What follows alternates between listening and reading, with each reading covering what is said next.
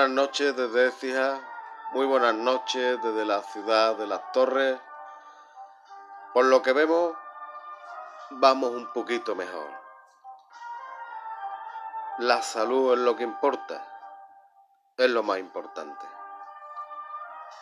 Aunque no hayan dado la noticia de suspensión de la Semana Santa de Sevilla, que quizá marca a las demás, todo pinta que puede ser así. Eso sí, por lo que se ve, había una reunión de consejos de hermandades de las diferentes capitales de provincia en Antequera y en Sevilla se la han saltado. Se ve que en Sevilla llevan otro ritmo. En fin, también y para que no ocurra el goteo de suspensiones en los diferentes consejos de hermandades de la provincia, el arzobispado de Sevilla comunicará la suspensión de manera conjunta. Nos quedamos sin procesiones por segundo año consecutivo, pero no sin Semana Santa. Aquí, en toda la Semana Santa, la tendréis todo el año. Vuelvo a decir que lo más importante es nuestra, vuestra salud, pero como sabemos, es un motor importante para la economía. Hay muchas empresas que dependen de ella. En fin, hoy vamos a empezar con otra hermandad que es santo y seña de Ecija la Hermandad del Confalón. Así nos damos prioridad a la Semana Santa de Sevilla y veáis que toda la Semana Santa es eso, como su nombre indica. A continuación hablaremos de otra hermandad de la madrugada de Sevilla, como es la del Señor de la Salud, los gitanos. Nos vendremos al pueblo de Diego Clavel, la Puebla de Cazalla, para que conozcáis a la Hermandad de los Dolores y su preciosa Virgen. Hablando de imágenes, seguiremos con el Dios de la Madera, el alcalareño de la Real Jaén, Juan Martínez Montañé. Y del maestro Montañé pasamos a aconsejaros leer literatura de Semana Santa, en este caso nos referiremos en el capítulo de hoy a una revista de Semana Santa, a una revista que el año 2021 cumplirá 27 años, una revista de la Puebla de Cazalla, a una revista donde podemos leer al historiador don José Cabello Núñez. De la literatura a la música, comentaremos la actualidad de la banda de San Gil del Aral, pueblo cuna de música cofrade. En el apartado de ermitas, convento e iglesia nos referiremos a la iglesia de la Purísima Concepción de Écija, conocida como las Gemelas. Salimos de la provincia y nos vamos a una ciudad reina del carnaval y conocida por ello. Hoy conoceremos la Semana Santa de Cádiz. Nos adentraremos en la mística con San Juan de la Cruz, volveremos a la provincia de Sevilla donde nos esperan las importantísimas Semanas Santas de Utrera y Osuna, tocaremos el tema de los diferentes carteles y saldremos de Andalucía para irnos, en este caso, a la ciudad leonesa de Astorga, otra importante Semana Santa castellano-leonesa. Casi terminando, la comunidad agustina nos espera para que la conozcamos. Y para finalizar con las diferentes noticias cofrades. Unos segundos y empezamos. ¡Viva el confalón! ¡Viva el Cristo de la esperanza! ¡Viva el Cristo más bonito de todos los Cristos! viva quien los quiere, viva el confalón, viva sotes y columnas, viva el Cristo bueno, viva el confalón, viva quien le lleva, que viva el confalón, viva quien le reza, viva el confalón. Desde chiquitito, y puedo dar fe, este es el cariño que le tienen a este Cristo más bonito de todos los Cristos. Todos sus hermanos le tienen verdadera devoción.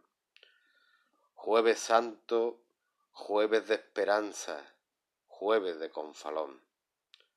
Jueves para que vengáis de todos los pueblos de alrededor, jueves para que vengáis de todos los rincones a ver al Cristo más bonito de todos los Cristos.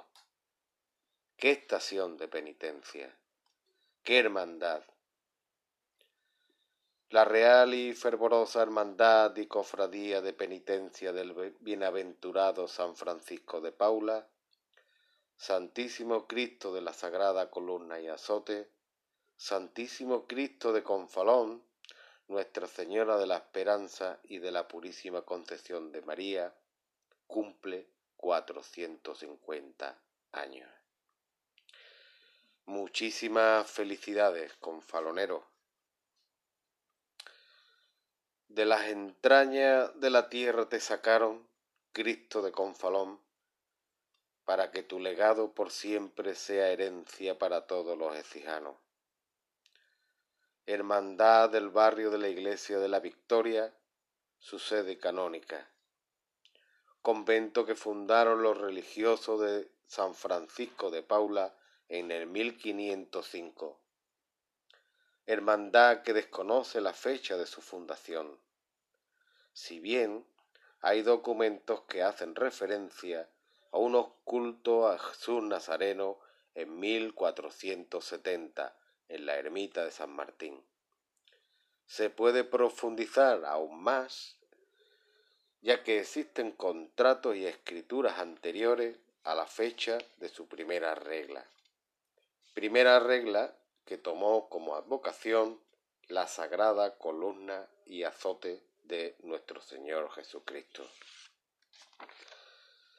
Trece años más tarde, en el 1583, hay una nueva agregación incluyéndose las advocaciones de San Francisco de Paula y Nuestra Señora de la Esperanza. Varias agregaciones más hubo, aunque en la actualidad procesiona con Cristo atado a la columna en primer lugar, el Santísimo Cristo de Confalón y cierra la Virgen de la Esperanza. Los tres titulares son obras anónimas. Tenemos que tocar por segunda vez el tema de los disputas por la antigüedad. Toda la Semana Santa tocó el capítulo de la conciliación en la Hermandad de la Piedad y ahora también hay que tocarlo con el confront. Desde 1577 se acepta por todas las hermandades de a la hermandad de Confalón como la más antigua.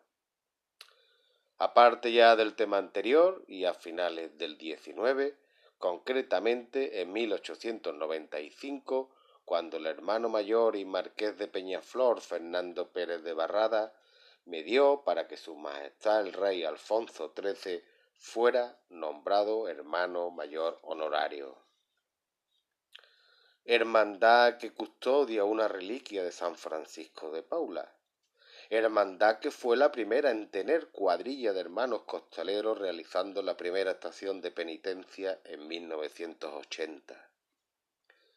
Hermandad que adquirió el paso del Señor de azote y columna de estilo neobarroco a la Hermandad de los Gitanos de Sevilla, que a continuación nos dedicaremos a ella y curiosamente cerca de Écija, al lado de Osuna, en la Puebla de Cazalla, está el antiguo palio de la Virgen de las Angustias de la Hermandad de los Gitanos.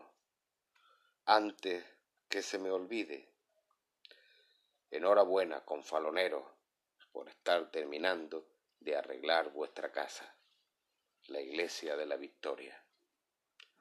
Voy a decirte hasta luego, Cristo de Confalón hasta pronto.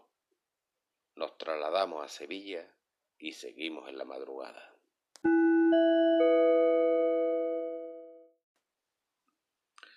Y aquí estamos, en la madrugada de Sevilla, última hermandad en pasar por la carrera oficial. Es la hermandad que a través de su bolsa de caridad está promoviendo un nuevo proyecto social denominado al prójimo como a ti mismo. Desgraciadamente la crisis sanitario-económica está llevando a situaciones insostenibles a muchas familias. Es por ello que esta hermandad quiere potenciar el ya existente economato social casco antiguo que atiende a casi 60 familias y que todos nos sensibilicemos en el tema. La Hermandad de los Gitanos aprobó sus primeras reglas en 1753 y en el 1818, 65 años después, las volvió a aprobar nuevamente. Los gitanos, a lo largo de su historia, han tenido varias sedes, entre ellas la iglesia de San Román, uno de los templos más antiguos de Sevilla y que data de 1356, antes de irse a su sede de la iglesia del Valle, en la calle Verónica, considerado como santuario de los gitanos.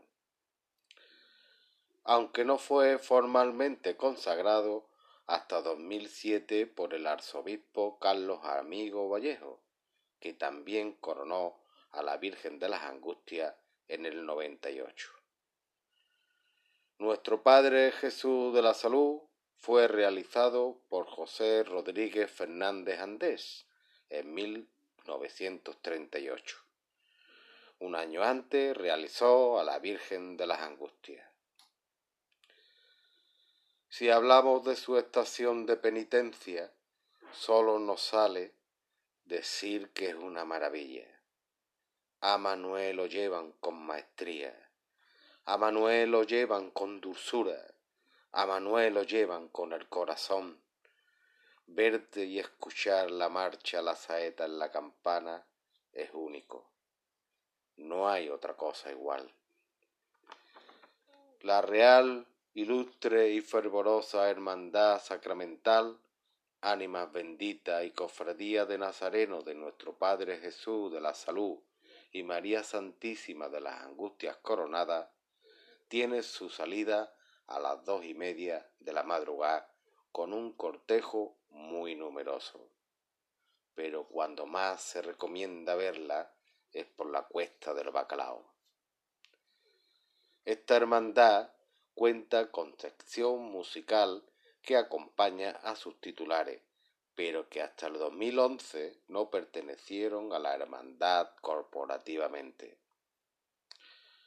Vamos a terminar con la hermandad de los gitanos antes de volver a la campiña sevillana comentando que tal y como todos sabemos, la crisis en los conventos ha dado lugar a que muchas hermandades ayuden poniendo su granito de arena vendiendo en sus casas hermandades productos de las monjas. Esta hermandad en concreto ayuda al convento de Santa Paula y al convento de San Leandro, ambos de Sevilla. Dejamos el barrio de la Macarena, que es donde se encuentra el santuario del Valle, para venirnos a la campiña, como dije anteriormente, y llegar al pueblo del cantaor Miguel Vargas, e intentar de explicaros lo bonita y guapa que es la Virgen de los Dolores de la Puebla de Cazalla. La tarde del Viernes Santo, ya oscureciendo a las nueve de la noche, sale la magnífica cofradía del Santo Entierro y final de la Semana Santa de la Puebla de Cazalla. La Hermandad de los Dolores hace tres años, en el 2017, conmemoró los 300 años de la ejecución de Nuestra Señora de los Dolores por Montes de Oca, siendo la primera obra documentada que se le conoce a este magnífico escultor. La venerable y fervorosa Hermandad de la Corona de Espinas, Congregación del Pecado Mortal, Santa Caridad y Cofradía de Nazareno del Santísimo Cristo de las Aguas, Santo Entierro y Orden Tercera de los Siervos de María Santísima de los Dolores, es una hermandad de primer orden.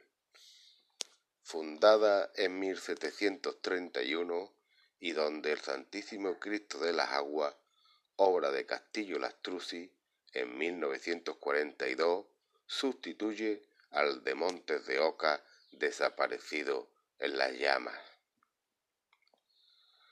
En el caso de esta hermandad hay fortuna de haberse conservado una buena parte de su patrimonio documental.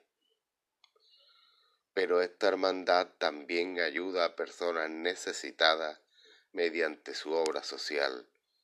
Es una hermandad ejemplar siempre Bethesda es el nombre de la obra social y que significa Casa de la Misericordia, creándose en el 2015. Todos los pasos, todas las hermandades se merecen verla al menos una vez. Si podéis, contemplen a esta Virgen Divina. Virgen que le decimos hasta luego, porque a continuación seguimos hablando de Juan Martínez Montañés. La sobria obra, propia del Renacimiento, aunque aportando rasgos barrocos, es el estilo del llamado Dios de la Madera. Montañés nació un 16 de marzo de 1568 en Alcalá la Real, provincia de Jaén pero falleció un 18 de junio de 1649 en Sevilla, con la edad de 81 años. Se le puede considerar el máximo exponente de la escuela sevillana, aunque su formación la tuvo en Granada y tuvo como maestro a Pablo de Rojas. La vida de Martínez Montañé fue una vida ordenada, religiosa, con profundo conocimiento de la Biblia y de textos de los místicos españoles. Por su personalidad en la vida y en consonancia con su religiosidad, tuvo varios hijos en órdenes religiosas. Entre sus obras y como tema más tratado se encuentran las figuras de Cristo crucificado, recibiendo más de una docena de encargos. Destaca entre ellos el Cristo de la Clemencia de la Catedral de Sevilla, obra cumbre de Montañés, obra conocida por el Cristo de los Cálices. También, iconográficamente, talló varios niños Jesús, consiguiendo una versión imitada numerosas veces y que se encuentra en la iglesia del Sagrario de Sevilla tallado en 1606. Su primera obra que se conserva es la majestuosa imagen de San Cristóbal con el Niño Jesús que actualmente reside en la iglesia del Salvador de Sevilla, midiendo dos metros veinte. Ya en el 1609 comienza uno de sus trabajos más destacados, el retablo de la iglesia del convento de San Isidoro del Campo en Santiponce constituye una obra maestra.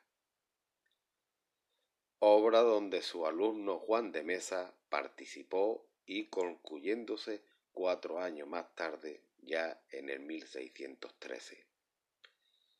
Posteriormente, en el 1615, y quizás su obra más conocida, Juan Martínez Montañé talló a nuestro Padre Jesús de la Pasión, perteneciente a la Hermandad de Pasión ubicada en la Colegiata del Divino Salvador de Sevilla. De estilo manierista, de 1,90, como digo, es considerada una de las grandes obras maestras de la escultura española. Se dijo una vez al contemplarlo, le noto un defecto, a lo que concluyó rotundo, le falta respirar. Ya a continuación, ya toca escuchar buena música. Os dejo con la marcha Costalero. Ya toca dedicársela a todos los costaleros. Que disfrutéis y va por ustedes.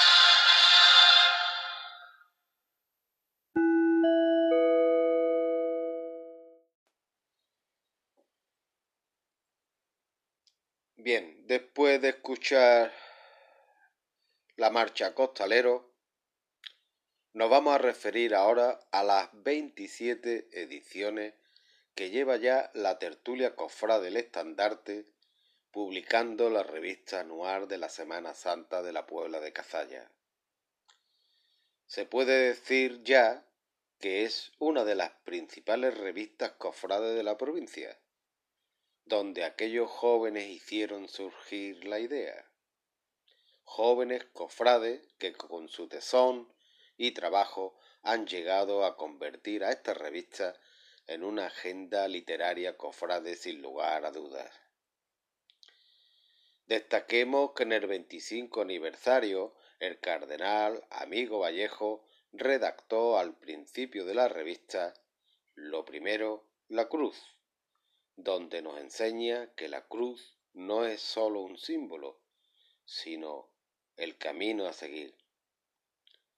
Revista que dedica parte de ella a los sentimientos de nuestros mayores, a los jóvenes cofrades, a la historia, a los recuerdos de cualquier cofrade morisco, a la literatura de Semana Santa, revista que aparte edita su cartel de Semana Santa revista que contiene entrevistas a personas que nunca nos debemos olvidar de ella.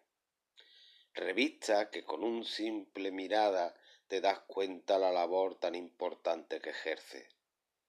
Muchas gracias por tantos años ya de apoyo cofrade, cultural, literario y, como no, fotográfico. En definitiva, ya es un ejemplo a seguir.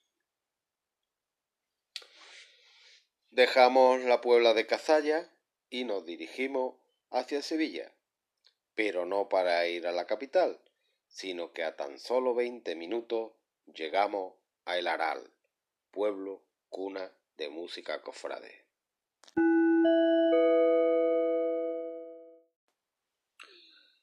Llegamos a Aral, lugar de camino donde parar a descansar, es también una ciudad donde su Semana Santa es de gran valor en todos los sentidos. Este pueblo perteneció a la Orden de Calatrava, pueblo eminentemente agrícola y donde hay varias bandas de música.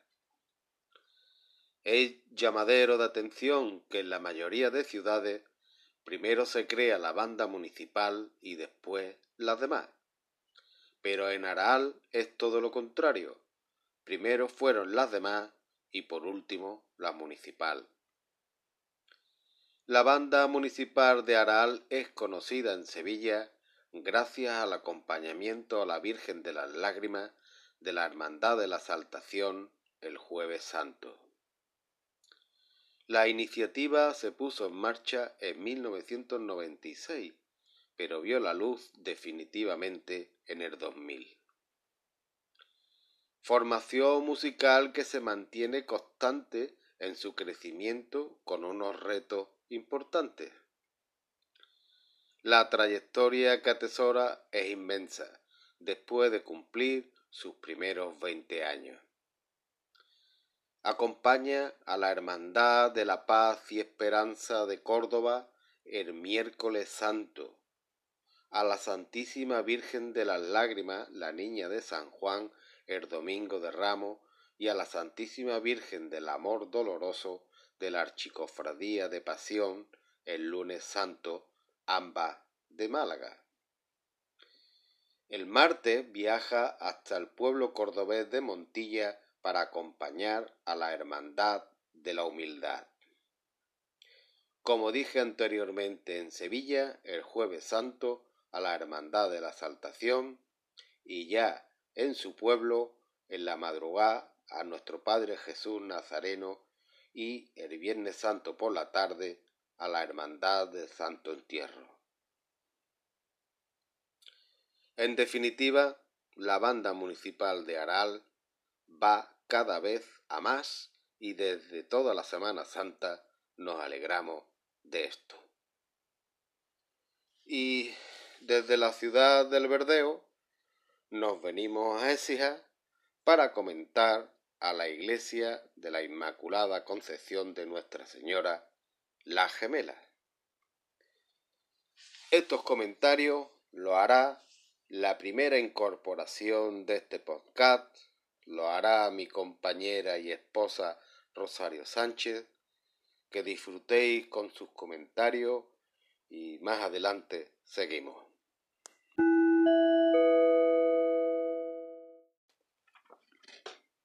Buenas noches, amigos y amigas. Soy Rosario Sánchez Delgado, la mujer de Antonio Macho, autor de este podcast Toda la Semana Santa. Como sabe mi marido que a mí me gusta mucho la Semana Santa, la iglesia, los santos, la música de Semana Santa y todo, pues me ha pedido una pequeña colaboración en sus podcasts. Y hoy va a ser el primer día que lo haga hablaré sobre la iglesia de la Inmaculada Concepción Nuestra Señora, popularmente llamada en La Gemela. Así que hoy nos vamos a la calle mayor de Écija para comentaros un poco la iglesia de la Inmaculada Concepción de Nuestra Señora. Precisamente la torre es lo único que se conserva del antiguo convento de los mercedarios descalzos del siglo XVII. Subastado y adjudicado a un particular en 1942 y donado inmediatamente al ayuntamiento. En ruina fue demolido. En él se construyó un colegio, del cual guardo un recuerdo de mi niñez, allá por el año 1968, que tendría yo más o menos alrededor de, cinco, de 4 o 5 años. Porque me acuerdo que estando en ese colegio nos daban cuando salíamos al recreo leche, bien en polvo, que se llamaba la leche de los americanos, que a mí me encantaba esta leche en polvo. Se agarraba un poquillo la garganta como cogiera mucho, pero me gustaba. O también nos daban la leche en botella, que nos la repartían en el recreo, un vaso a cada niño, y te lo tenías que tomar a la fuerza porque era bueno por el calcio y la vitamina, la vitamina D que decía que estábamos, falta de ella. Yo me tomaba dos, porque me tomaba el mío y el de mi hermana, que mi hermana la tenía aborrecida y no le gustaba. Para que no le, no le chillara a la señorita, pues ella me lo daba a mí y yo corriendo me tomaba el mío corriendo el de ella. Y así que todos los días yo me tomaba dos vasos de leche. Y esto es lo que yo recuerdo del colegio de la gemela. Sin embargo, por la caída de un rayo sobre una de las torres a finales de los 70 del siglo XX, este colegio se cerró. Y nos pasaron ya a un colegio que había por los descalzos. En 1990 se firmó en Sevilla un protocolo para su restauración, pero en el 2014 volvió a caer un rayo en una de las torres, provocando el agravamiento del mal estado de las torres. Aclarando todo lo anterior, podemos decir que las gemelas son propiedad del ayuntamiento.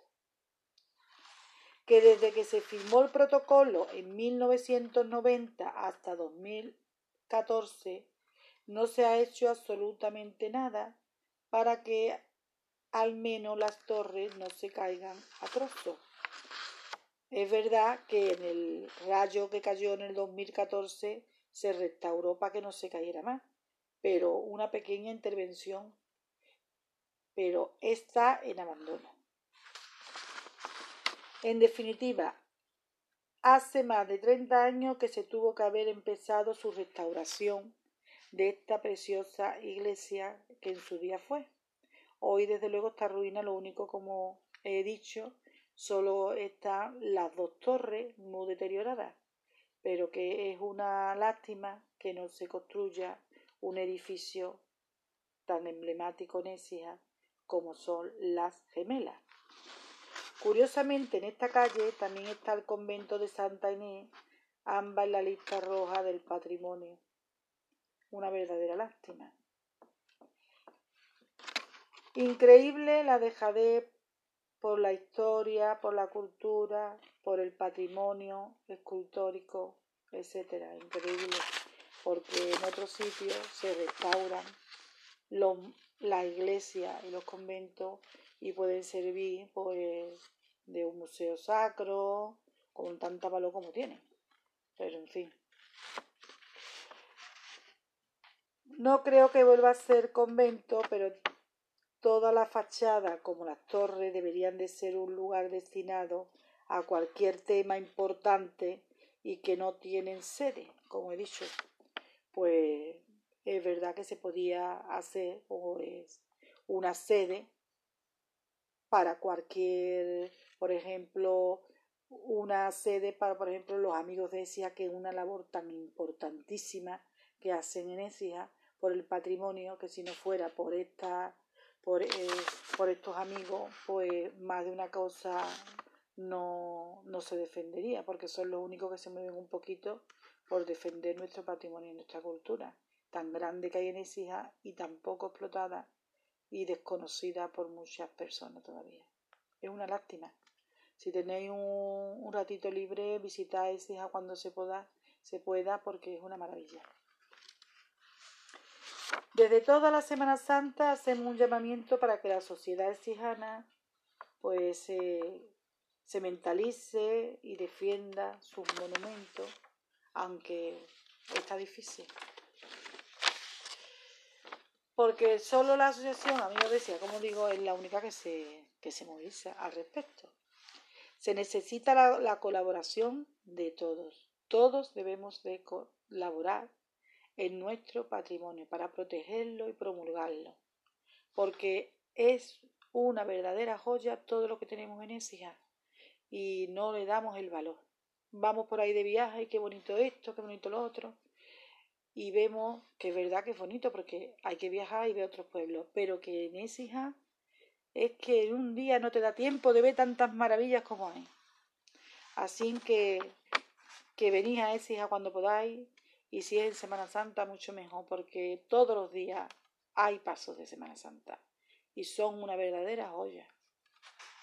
En fin, vamos a viajar un poquito y ahora mi marido se va a ir a la tacita de plata y va a comenzar quizá una Semana Santa de Cádiz, desconocida por mucho, pero que también deberíamos de conocerla y es muy valiosa, como toda Andalucía. Así que mi amigo, mi marido seguirá con la Semana Santa de Cádiz.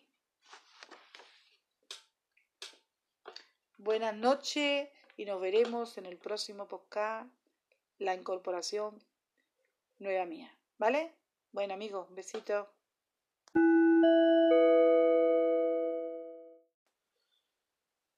Después de haber escuchado a Rosario hablar del triste y lamentable estado en que se encuentran las gemelas, llegamos a la ciudad más antigua de Occidente.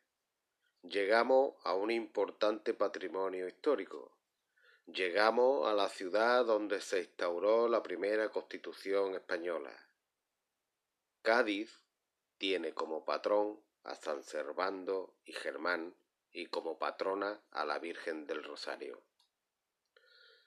De Cádiz se pueden destacar muchas cosas, sus playas, sus barrios típicos, su historia, su patrimonio monumental y por supuesto su carnaval. Pero la Semana Santa gaditana puede destacarse al igual que los puntos anteriores. Muy solapada por el carnaval, pero que os invito a conocerla y os sorprenderéis. En concreto desfilan hasta 30 cofradías, lo que nos da una ligera idea de la importancia de la Semana Santa en Cádiz. Hoy en concreto nos centraremos en el miércoles santo, en la Hermandad de la Sentencia, los estudiantes, fundada en 1939 por estudiantes de la Universidad de Cádiz. Tiene su sede en la parroquia Nuestra Señora de la Merced. Realiza su primera salida procesional dos años después, en el 1941 desde ese año, la imagen de nuestro Padre Jesús de la Sentencia recorre las calles gaditanas, pero fue realizada a finales del siglo XV. de autor anónimo, de estatura mediana y llevando pelo natural. En cambio, la imagen de Nuestra Señora del Buen Fin es obra del imaginero gaditano don Miguel Laínez Capote de 1950 y restaurada por Juan Manuel Miñarro en 1997. El Nazareno puede tratarse de la imagen procesional más antigua que se conserva en Cádiz, conformando el misterio las tallas de Pilato, Claudia Prócula, un esclavo negro, el lector de la sentencia y un romano, todas obras de Francisco Buiza en 1961. Los penitentes visten túnicas de color crema, con fajín rojo, capa negra y antifaz morado en el Cristo y rojos en la Virgen. Esta hermandad tiene anualmente un triduo durante la primera semana de la cuaresma, así como otro en honor a la Virgen el día de la festividad de la Inmaculada. La venerable mercedaria y la saliana cofradía de penitencia de nuestro Padre Jesús de la Sentencia y María Santísima del Buen Fin constituye una hermandad popular para la juventud y está consiguiendo un gran auge. Terminamos felicitando a esta cofradía por la compra de un local en la misma Plaza de la Merced para instalar su casa hermandad, ya que guardaban los pasos y enceres en una nave en el puerto. Como vemos, la ciudad de Cádiz tiene una Semana Santa en crecimiento lo que me supongo que todo nos alegra. Antes de venirnos a la provincia de Sevilla, comentaremos un poco la figura de San Silvestre, no la popular carrera, sino a Silvestre primero. Unos segundos y volvemos.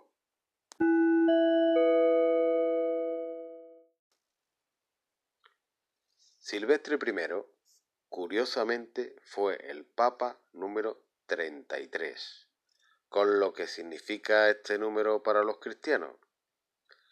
Concretamente, lo fue desde el año 314 al 335, periodo de la historia de la Iglesia muy importante, ya que transcurrió durante el imperio de Constantino, siendo el primer emperador cristiano. Por lo tanto, el cristianismo dejó de ser perseguido.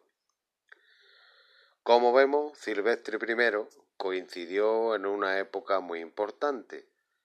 Sin embargo, no fue un papa a destacar por sus acciones personales. El imperio romano, como sabemos, también había sometido a gran parte del norte de África, lo que hoy en día es Argelia, Túnez, etc pues se convirtieron al cristianismo, pero no por convicción, no, sino que ser cristiano en el norte de África significaba estar en contra del emperador. Ahí nació el donatismo, que promulgaba que sólo los sacerdotes con vida intachable podían administrar el sacramento. Estaba alterada la iglesia llegándose al concilio de Arles y que Silvestre I no asistió.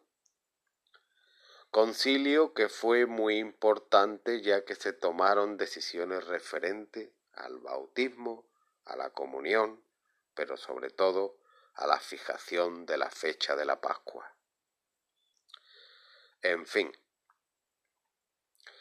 dejamos a San Silvestre y nos vamos a deleitar escuchando una obra maestra. Os dejo con siempre la esperanza. Que disfrutéis.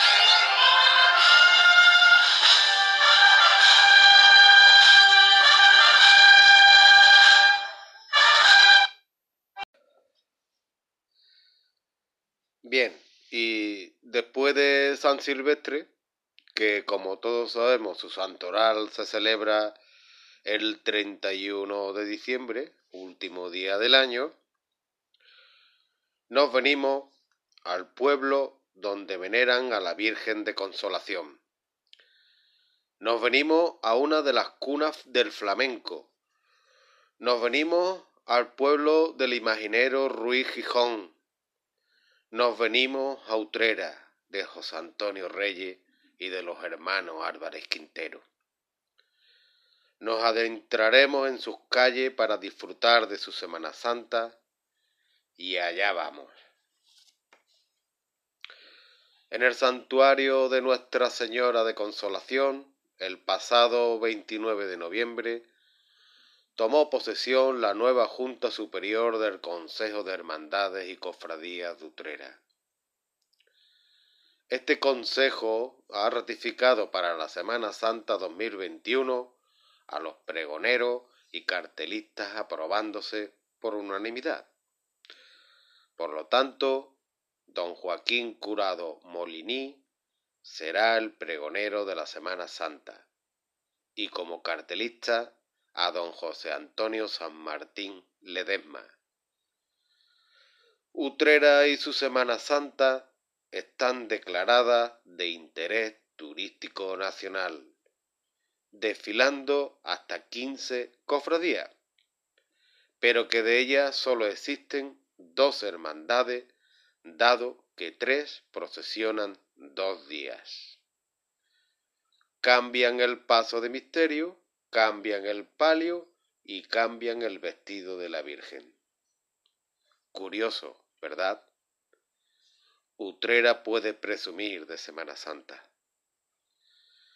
Como no podía ser de otra manera, la primera hermandad surgida fue la de la Veracruz, nacida en el siglo XV. Hermandades de la Veracruz que se fundan a imitación de la primera de este título, como la de Toledo. Hoy no nos referiremos a la Veracruz. Hoy, como estamos en tiempos de aceituna, hablaremos de la Hermandad de los Aceituneros. Tiene su sede canónica en la parroquia de Santa María de la Mesa. Los aceituneros tienen unos mil hermanos, procesionando unos seiscientos nazarenos que visten túnica y antifaz blanco y cíngulo verde. Todos los miércoles santos, a las siete de la tarde, la ilustre hermandad de nuestro Padre Jesús atado a la columna, María Santísima de la Paz y San Pedro, príncipe de los apóstoles, hace su estación de penitencia. Pero todo empezó en 1959, cuando un grupo de jóvenes que trabajaban en los almacenes de aceituna que existían en Utrera, se les ocurrió la idea de fundar una hermandad de penitencia. El 2 de febrero de 1960, al año siguiente, se aprobaron las primeras reglas, y el párroco de Santa María de la Mesa le cedió la valiosa imagen de nuestro Padre Jesús atado a la columna y el busto de una dolorosa que también se encontraba en la iglesia, ambas sin cultos. Ya el miércoles santo de ese año se efectuó su primer desfile procesional, solo con el paso de Cristo, y ya al año siguiente, en 1961, María Santísima de la Paz pudo hacer estación de penitencia. Talla de la Virgen que fue sustituida por otra, obra de Manuel Ramos Corona en 1987. También merece que os comente la adquisición de una casa hermandad a principios de los 90. En los últimos años la hermandad de los aceituneros ha aumentado el número de hermanos y de nazarenos hasta convertirse en la más numerosa de Utrera. Dejamos ya a la joven pero numerosa hermandad de los aceituneros para salir de Utrera con dirección a El Aral, para allí coger la autovía Sevilla-Málaga y coger esa dirección, Málaga. A media hora llegamos a Osuna, donde otra magnífica Semana Santa nos espera. Unos segundos y volvemos.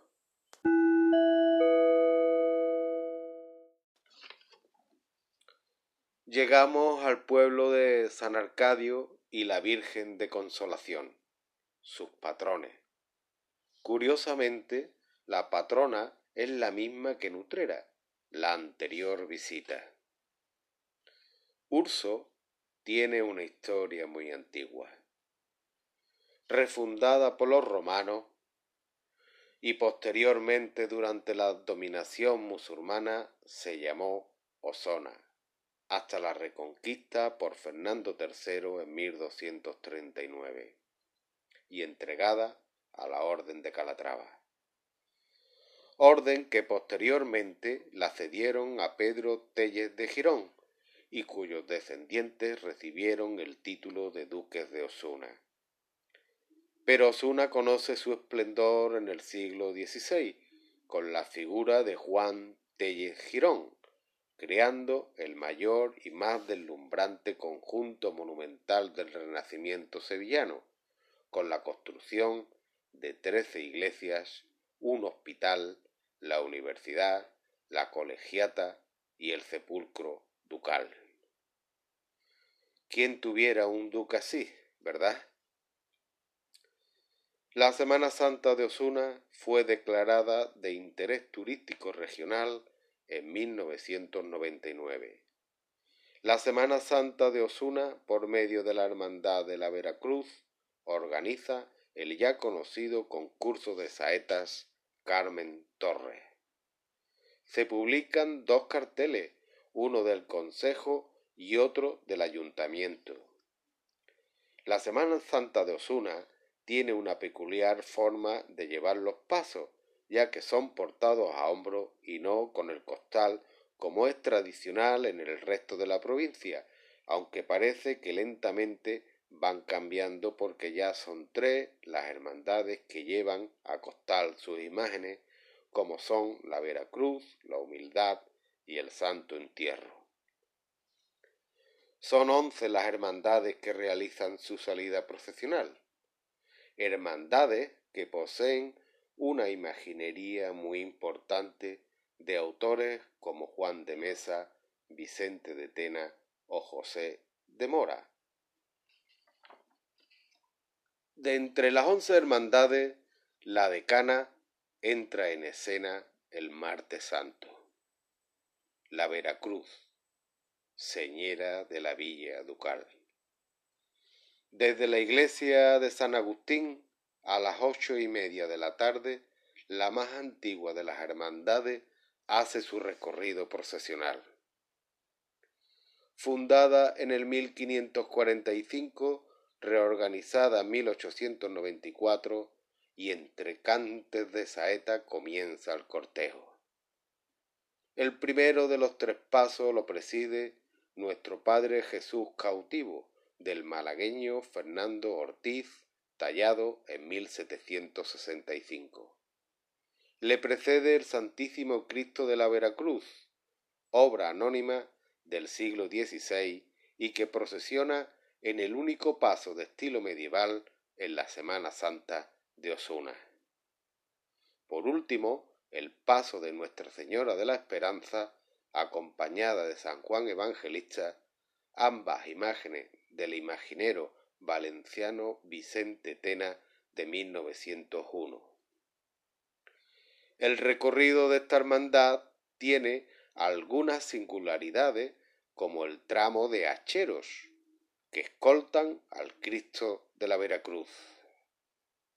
Y así la antigua y humilde hermandad de nuestro Padre Jesús cautivo, Santo Cristo de la Veracruz y Nuestra Señora de la Esperanza termina su estación con innumerables saetas. Y así nos despedimos de Osuna hasta la próxima. Y así, a continuación, hablaremos de carteles. Y así, ya en el tramo final de este capítulo número 4, saldremos de nuevo de Andalucía para viajar a la ciudad de Astorga y León. Unos segundos y continuamos.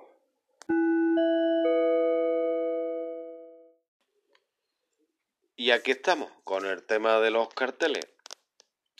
Vamos a empezar en la tacita de plata porque quiero volver a reseñar esta Semana Santa donde está en pleno crecimiento, lo vuelvo a decir, y me gustaría que la conocierais alguna vez. Eh, en Cádiz será un gaditano llamado Luis González Rey, el cartelista de la Semana Santa Cádiz 2021. Dentro de la provincia, José Cabrera Lazo de la Vega, natural de Sevilla, ha sido designado cartelista del 25 aniversario de la reorganización de la Hermandad del Santo Entierro y María Santísima de la Soledad de Villamartín donde en cambio será José Carlos Naranjo, natural de Villamartín, quien realice el cartel Semana Santa Villamartín 2021. Seguimos en la provincia y nos vamos a Jerez, donde eligen a un grafitero y tatuador como cartelista para la Semana Santa Jerez 2021, conocido como Paul exponiendo en toda España. De la provincia de Cádiz nos venimos a Málaga, donde la agrupación de hermandades y cofradías de Ronda ha designado al sevillano Fernando Vaquero como cartelista de la Semana Santa Ronda 2021. Y en la capital, en Málaga, será Andrés Mérida el que pintará el cartel de la Semana Santa Málaga 2021. Mérida, nacido en Algeciras en 1964, pero afincado en Málaga, es un pintor en plena madurez creativa. De la capital malagueña nos vamos a la capital granadina, donde la Federación de Hermandades y Cofradías de la capital ha designado a la pintora doña Francisca Medina Sánchez como cartelista de la Semana Santa Granada 2021. Y de la capital nos vamos a Loja, donde el artista Javier Aguilar ha sido designado como autor del cartel oficial de la Semana Santa Loja 2021. Y del pueblo granadino de Loja nos vamos a la capital onubense, donde será Antonio Casamillana el encargado de realizar el cartel Semana Santa Huelva 2021. De la capital onubense nos venimos a la provincia de Sevilla, donde el Consejo de Hermandades de Alcalá de Guadaira ha decidido el encargo del cartel Semana Santa Alcalá de Guadaira 2021 al joven alcalareño Alberto Rubio Sánchez. De Alcalá de Guadaira nos venimos a Osuna, donde Rubén Terriza pintará el cartel de la Semana Santa Osuna 2021, natural de Puebla del Río, nacido en 1996 y estudiando el último curso en Bellas Artes en la Universidad de Sevilla. Para el Aljarafe, la Junta Directiva de la Asociación Cultural Lauretum designa al artista Seila Criado Caña, natural de Castilleja de la Cuesta, como cartelista de la Semana Santa Aljarafe 2021. Seguimos adelante, aunque andemos en tierras movedizas con la dichosa pandemia, y nos vamos a la capital armeriense donde la agrupación de hermandades ha anunciado que el sevillano Antonio Díaz será el encargado en pintar el cartel de la Semana Santa Almería 2021. De la capital armeriense nos venimos a Baeza, en la provincia de Jaén, donde será el fotógrafo Juan García Cuevas el designado como cartelista de la Semana Santa Baeza 2021. En la capital del Santo Reino será César Carcelén el cartelista Semana Santa Jaén 2021. También es fotógrafo como el cartelista de Baeza. Y terminamos con la agrupación de cofradías y hermandades de Puente Genil, Córdoba, donde decidió designar a Jesús Berral Rejano como autor del cartel Semana Santa Puente Genil 2021. Como habéis comprobado, hemos mm, tocado un poco todas las provincias andaluzas. Ya nos gustaría de haber ampliado un poco más el tema, pero por lo que se ve está un poco parado el tema de los carteles. En fin. Así que unos segundos y a continuación nos vamos a Astorga.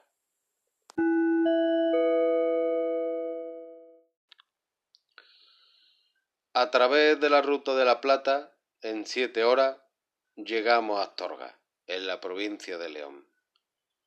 Tampoco es tanto, creo. Con una paradita en la mitad del camino es un trayecto rápido. Astorga tiene una de las diócesis más antiguas de España, abarcando la mitad de la provincia y parte de las de Orense y Zamora.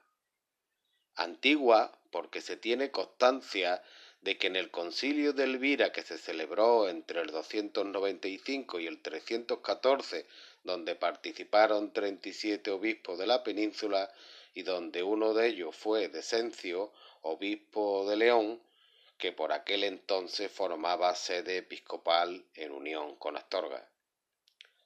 La Semana Santa de Astorga está declarada de interés turístico nacional, componiéndose de ocho hermandades pero que de ellas emanan hasta cuarenta pasos.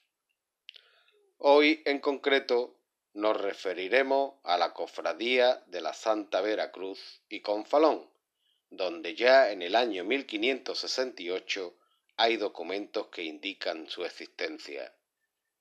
Su hábito es de túnica y capucha morada con cíngulo amarillo, celebrando triduo el primer fin de semana de marzo. Ya el domingo de Ramos, esta cofradía organiza a las diez de la noche el traslado procesional de Jesús atado a la columna, comenzando el cortejo en la cercana pedanía de Piedralba, con el ejercicio del Via Crucis, señalando las estaciones con hoguera durante el trayecto hasta la capilla de la Veracruz en Astorga. Tiene que ser espectacular. Esta hermandad sigue aportando procesiones y ya el Viernes Santo en la madrugada a las dos de la mañana tiene la silente procesión penitencial del enclavamiento,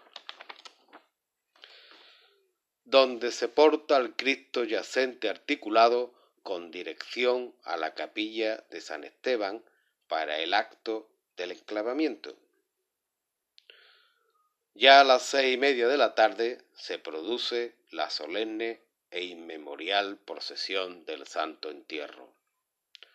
A las siete y media se produce el acto del desenclavo al llegar a la plaza Eduardo de Castro, donde se prosigue la procesión y ya finalizar la misma recuperando la tradicional vela de una. Esta hermandad termina el domingo de resurrección a las once quince con la jubilosa procesión del resucitado. Como curiosidad, el máximo mandatario de una cofradía no es llamado hermano mayor o hermana mayor, sino juez o jueza. Esta hermandad conserva en un relicario un pedazo del santo madero. Y con este comentario tan interesante nos despedimos de Astorga. Ahora nos centraremos en la orden de San Agustín los agustinos. Unos segundos y volvemos. Orden mendicante, establecida en el 1244 y tercera orden después de los franciscanos y dominicos en iniciarse.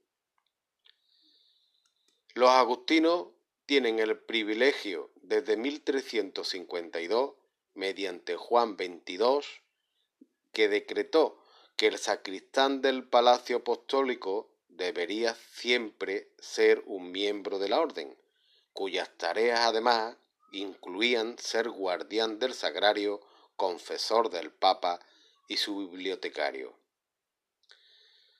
La orden de San Agustín es una orden de fraternidad apostólica. Se trata de una fraternidad porque todos los hermanos que la integran son iguales, no existiendo ningún tipo de título y situaciones sociales. Con la fundación de la orden, de inmediato, junto con los frailes, se erigieron también los conventos de hermanas. Desde el inicio, las religiosas han producido grandes mujeres entre las que se conocen a Clara de Montefalco, a Rita de Casia, entre otras. Actualmente cuentan con alrededor de 3.000 religiosos distribuidos en 50 países con 435 parroquias a su cargo.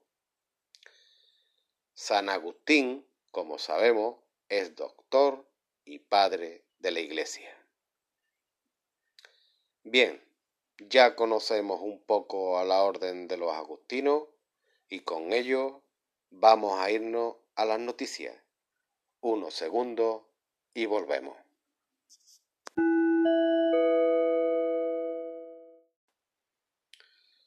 Empezamos las noticias en Sevilla, donde mañana 18 de diciembre estarán todas las esperanzas expuestas en mano, como la esperanza del Confalón de Écija, la esperanza de la Veracruz de Osuna, la esperanza de Triana, la esperanza Macarena, etc. Que la Virgen os dé a todos salud y esperanza. La feria de Sevilla suspendida y la Semana Santa casi seguro también. Los Javieres de Sevilla firman con Paquili la realización de un nuevo palio para la Virgen de Gracia y Amparo.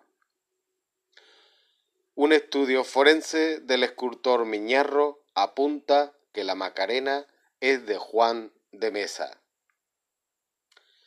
La Hermandad de la Sed organiza una campaña solidaria para los niños de San Juan de Dios. La lanzada protagonizará el Círculo de Pasión en el Mercantil. Manuel Sánchez, canónico de la catedral, será meditador del Cristo de la Caridad en Santa Marta. Y de Sevilla nos vamos a Málaga donde hasta 20 cofradías se suman a la segunda gran recogida de alimentos. El Santo Cristo de la Salud presidirá el Via Crucis oficial del 2021 en Málaga. Y López Sandoval gana el concurso de marcha centenario de la agrupación de cofradías de Málaga. De Málaga nos vamos a Granada, donde una dolorosa presidirá el Via Crucis de las cofradías de Granada. Malestar en las cofradías de Granada tras el recorte de la subvención municipal.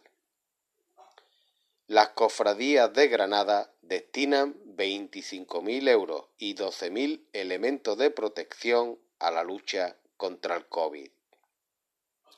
Nos vamos a Córdoba, donde los cinco municipios cordobeses de Caminos de Pasión, invitados a un congreso sobre la Semana Santa en Europa.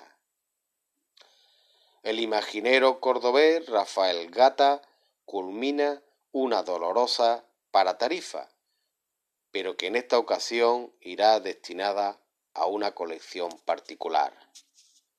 Nos vamos a Jaén, donde la Junta de Gobierno de la Hermandad del Abuelo ha decidido que no se podrá besar el pie a la imagen.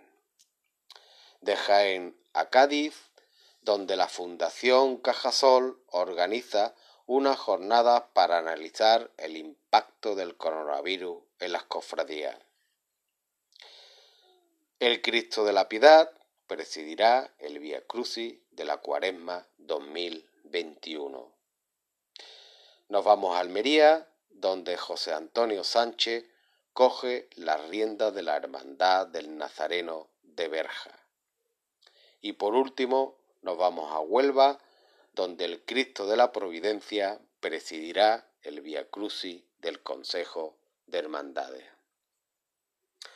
Unos segundos y volvemos.